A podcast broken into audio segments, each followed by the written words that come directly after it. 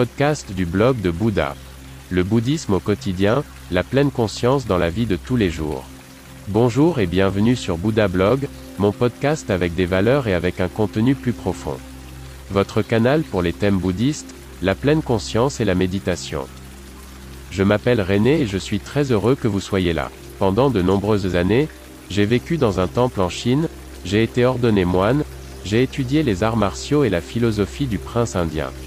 C'est pourquoi j'ai créé ce podcast. Veuillez visiter mon site web, vous trouverez l'accès en bas de la description de ce podcast. Bonne écoute. Ma première lecture de livre. Pour célébrer le Nouvel An chinois, je me suis rendu, avec mon frère Taema Jun, au temple Shaolin d'Europe. L'abbé Xiangzong m'avait préalablement demandé de lire un extrait du livre Shaolin René. Je connaissais son souhait de lire mon livre. Cependant, je me suis demandé au préalable si je devais participer au Nouvel An chinois.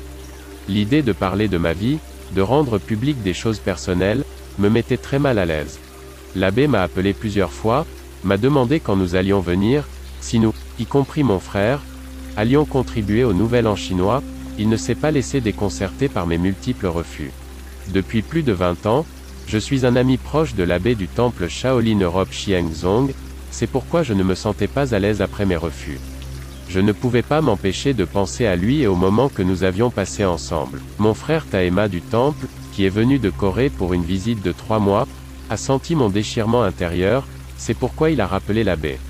Auparavant, nous avions convenu que si notre chambre n'était pas encore réattribuée, nous partirions, et la chambre était toujours réservée pour nous. Bref, nous sommes partis, pendant le trajet j'étais très pensif. Nous sommes arrivés tard au temple, nous nous sommes installés dans notre chambre. Le jour du Nouvel An, nous étions assis dans le bureau de l'abbé, la planification des festivités était terminée. Taema devait tenir une conversation sur le Dharma, et faire la promotion de son séminaire sur le Dharma du 21 au 23 février, voir ci-dessous, et je devais lire mon livre. Ce sentiment désagréable a continué à se répandre en moi.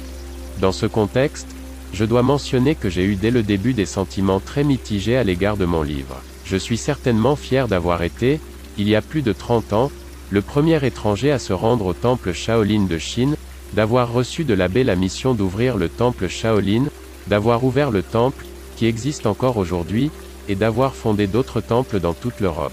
Cependant, mon histoire avec Shaolin a aussi été marquée par des moments très difficiles, des événements très douloureux dont je ne veux pas me souvenir.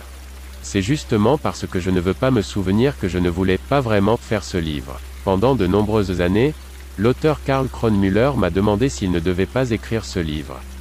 J'ai toujours refusé. Je ne voulais plus avoir grand-chose à voir avec Shaolin. J'avais rompu tout contact avec le temple, avec les moines. Je n'ai toujours été en contact qu'avec mon maître Shi Yanzi, le fondateur du temple de Shaolin en Angleterre. Avec Taema, mon frère, j'avais des conversations intenses, presque quotidiennes, après la Corée. Même de mon ami Xiangzong, je m'étais presque retiré. Chaque fois que Karl me demandait s'il ne pouvait pas s'attaquer au livre, je refusais, disant que le sujet n'intéressait certainement personne, que je ne voulais pas qu'on me rappelle cette époque.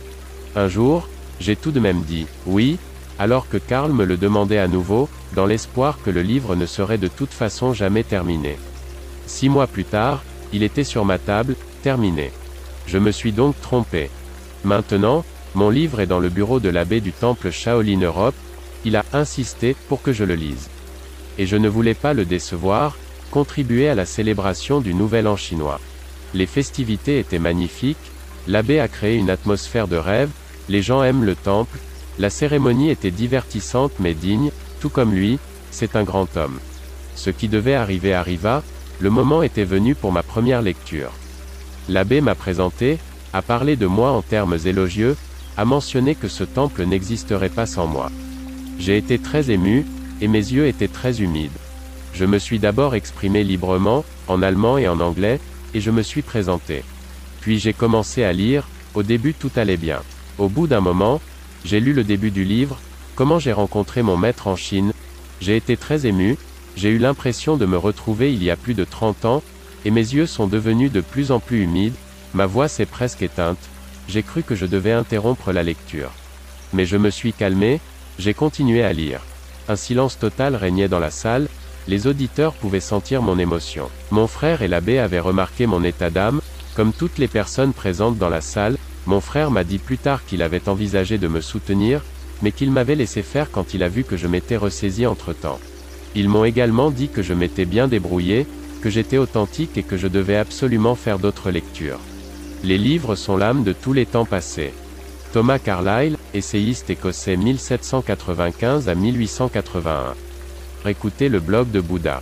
N'hésitez pas à visiter mon site web. À demain.